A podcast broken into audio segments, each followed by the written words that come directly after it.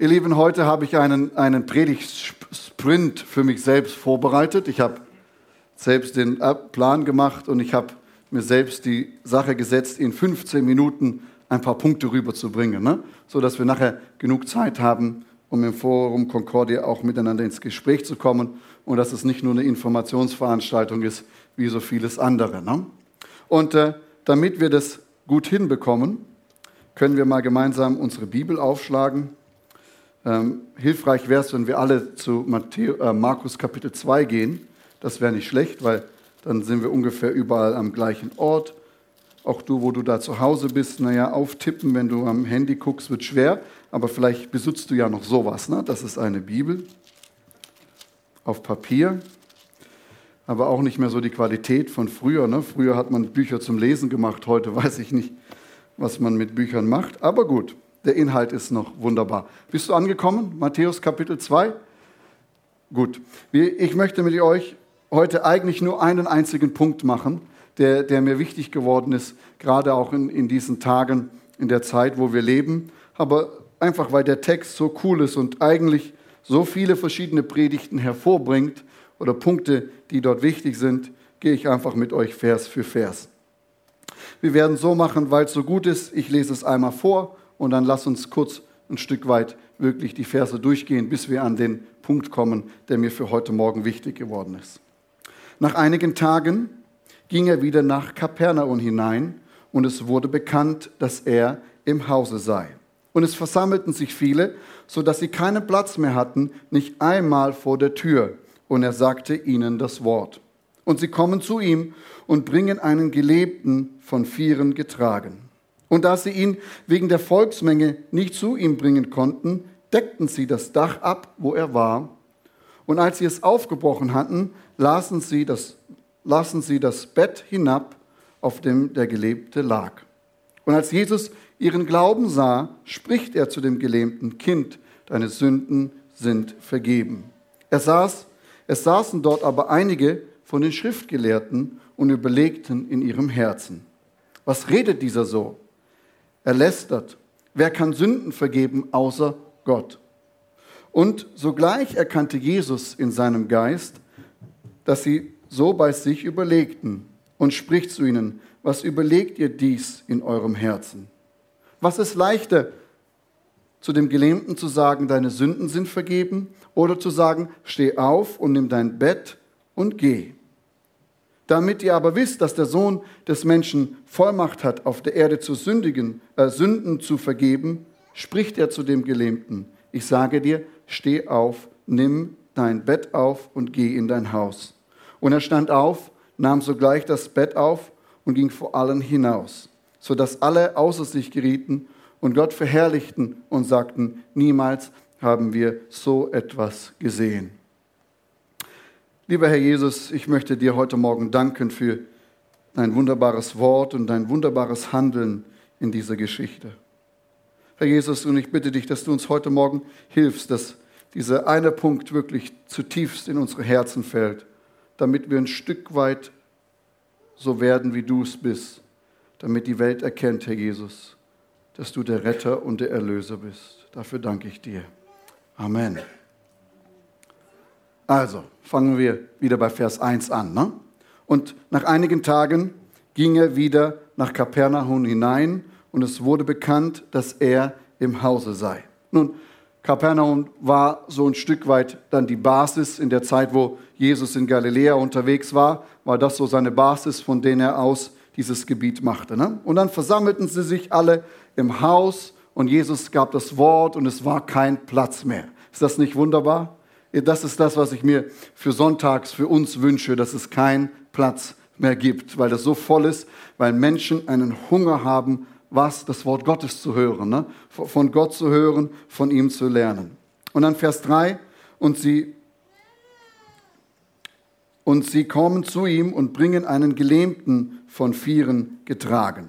Und schön ist ja hier, dass der Gelähmte wohl Freunde hatte. Ne? Vielleicht war es auch Familie, wird uns ja nicht nicht groß gezeigt in diesem Text. Aber der Gelähmte wird zu Jesus gebracht, nicht alleine, sondern vier Freunde bringen ihn dorthin. Das bedeutet, er lebte ein Stück weit auch in einer Beziehung. Und da sie ihn wegen der Volksmenge Vers 4, nicht zu ihm bringen konnten, deckten sie das Dach ab, wo er war, und als sie es aufgebrochen hatten, ließen sie das Bett hinab, auf dem der äh, Gelähmte lag. Also stell dir vor, du kommst hier zu Concordia in Gottesdienst und davon ist erstmal eine Schlange, weil du nicht reinkommst. Ne? Einfach mal voll, hier ist voll, da ist voll und da du Mitarbeiter bist, weißt du vielleicht noch einen anderen Schlupfloch durch den Keller, wie man reinkommt und guckst du rein, realisierst es erstmal voll. Ne? Aber die, diese vier Freunde und der Gelähmte hatten trotzdem irgendwie einen Drang danach, Jesus zu begegnen, von Jesus zu hören. Ne? Und oftmals erleben wir auch so viele andere Geschichten in dem Neuen Testament, wo wir realisieren, Menschen möchten Jesus sehen, aber irgendwie ist ihnen ein Hindernis in den Weg gelegt. Ne? Oftmals ist der Weg zu Jesus nicht unbedingt direkt frei, auch irgendwie komisch. Ne? Wäre doch schön, wenn er immer frei wäre. Aber so viele andere Beispiele können wir nennen, wo ein Hindernis ist, um zu Jesus zu kommen. Und trotzdem überwinden sie das. Sie klettern hier hoch, hier nach oben. Ne? Wir haben auch so ein Flachdach wie damals dass auch so Flachdächer gewesen waren. Das ist nicht so rabiat, wie man sich vorstellt, dass jetzt erstmal da die Ziegel runterreißt und dann durch die Isolationswolle dich da durchkämpfst und dann erstmal da unten bist. Höchstwahrscheinlich waren das einfach nur ein paar Bretter und ein bisschen äh, bisschen Stroh und irgendwas Verdichtungszeug, was da draufgelegt wurde, dass es nicht, wenn es denn mal regnet, nicht, nicht reinregnet. Ne? Alles nicht so rapiat, wie man sich das vorstellt. Aber trotzdem, jetzt stell dir die andere Seite vor. Wir sind hier gerade in der wunderschönsten Predigt von Jesus und es rumpelt und rumpelt und da kommt einer von oben herunter. Ne? Und Vers 5, als Jesus ihren Glauben sah, spricht er zu dem gelebten Kind, deine Sünden sind dir vergeben. Ne? Als er ihren Glauben sah, ist ja das, was mir hier auffällt. Ne? Interessant, nicht als er den Glauben des Gelähmten sah, sondern als er den Glauben der Freunde sah. Ne? Wenn du realisierst, hey, ich habe zurzeit keinen Glauben oder ich habe zurzeit Schwierigkeiten oder ich bin zurzeit durch schwierige oder ich gehe zurzeit durch schwierige Zeiten, dann ist hier ein wichtiger Punkt, umgib dich mit Menschen, die Glauben haben. Zieh dich, zieh dich, lass dich von denen anziehen und geh zu denen hin, die Glauben haben. Warum? Weil dann kann nämlich auch das geschehen, als Jesus ihren Glauben sah. Und dann ist es nicht mehr so wichtig, gerade wo du stehst oder du sagst, hey, eigentlich habe ich da keinen Glauben, aber da ist eine Gruppe von Menschen, die glaubt und die an Jesus dran ist. Und wenn du dort mit hineinkommst, färbt das ab. Oftmals ist es ja leider so, dass wenn es uns schlecht geht und, und wir Schwierigkeiten haben, dass wir uns ja mehr zu den Menschen angezogen fühlen, denen es genauso geht. Ne? Ist dir das schon mal aufgefallen, dass, dass sich eigentlich zum Beispiel zutiefst, ähm, wie sagen wir mal, enttäuschte Menschen, die treffen sich, ne? die, die sitzen zusammen und dann geht's los. Aber die Realität ist einfach da, wo du enttäuscht bist, such dir jemand, der voll des Glaubens ist, voll von Hoffnung und, und tu dich an ihn wirklich anbinden. Ne? Dann die nächste Frage, die wir uns ja hier stellen müssen, ist, ähm, kamen sie eigentlich um Heilung oder um Sündenvergebung? Ne? Ich meine, beides ist ja toll und beides ist echt gigantisch, aber wenn du jetzt halt überlegst, du kommst dort für eine Heilung und du lässt es runter, machst diesen ganzen Krababatsch, um geheilt zu werden und Jesus sagt dann, dir sind deine Sünden vergeben, könnte man auch denken, also Jesus ist ja jetzt zwar ganz nett, aber wir sind eigentlich wegen was ganz anderem hier. Ne? Siehst du nicht, dass der gelähmt ist, sonst wäre er ja zur Tür hineingekommen. Wir haben das Ganze gemacht. Herr Jesus, eigentlich innerlich könnten Sie bewegt sein und sagen, wir sind eigentlich wegen was ganz anderem hier. Ne? Und dann Vers 6.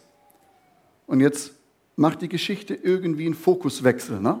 Bis jetzt war im Fokus die Menschenmenge, die vier Freunde, der Gelähmte. Und jetzt kommt ein Switch, den, den Markus hier macht in der Erzählung der Geschichte und auch in der Aufmerksamkeit von Jesus.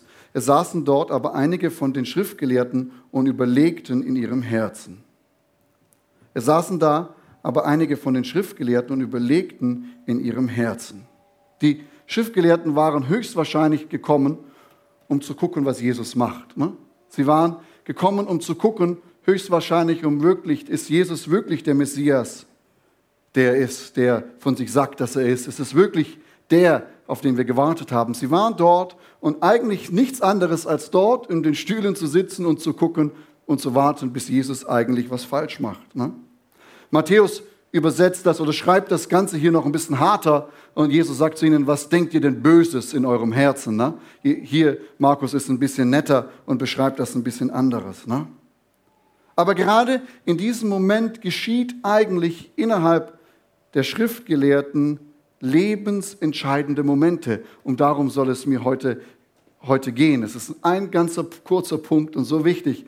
Ich war einmal in einer Gemeinde und durch meine vorige Missionstätigkeit habe ich so circa 30 bis 40 Gemeinden pro Jahr besucht und bin dann ziemlich rumgekommen, wenn du das so überlegst. Und ich war in einer Gemeinde und äh, dort war eine Frau in, in der Anbetung und ihr Lieben, du kannst es dir nicht vorstellen, diese Frau kreischte so. Ne?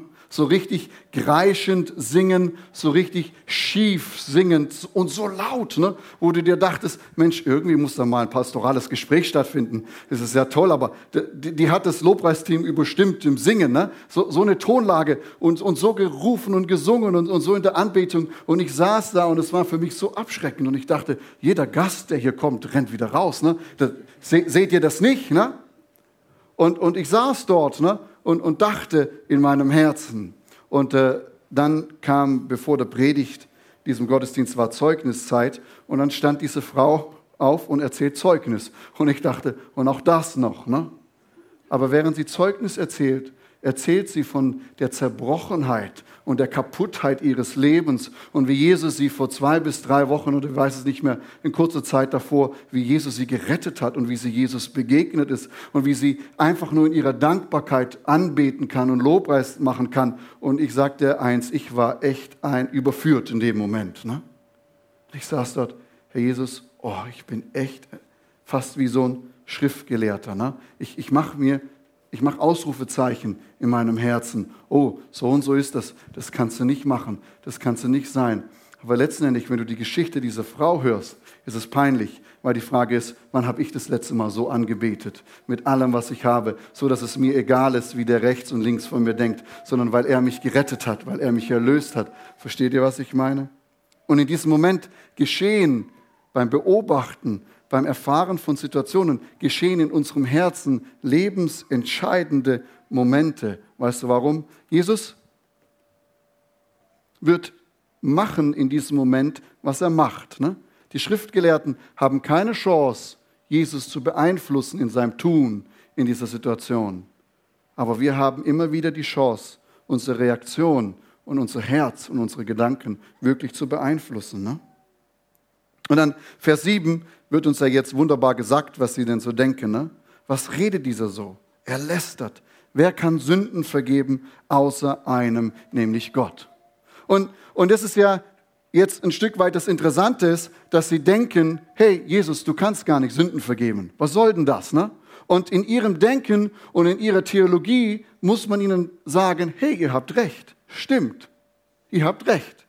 Ein Mensch kann keine Sünden vergeben. Das geht nicht. Und das ganze Alte Testament zeugt eigentlich davon, dass Gott der Einzigste ist, der Sünden vergeben kann. Und wenn es irgendeine Sühne gibt für Sünden, dann wissen Sie auch, dass es einen Katalog von Regeln gibt und Dingen gibt, die man tun muss, damit Sünde vergeben wird. Und der Priester kann dann auch nur sagen, weil du dich gewaschen hast, du hast das Opfer gegeben, du hast dieses und jenes, ist eine Freiheit von deiner Sünde da. Ne?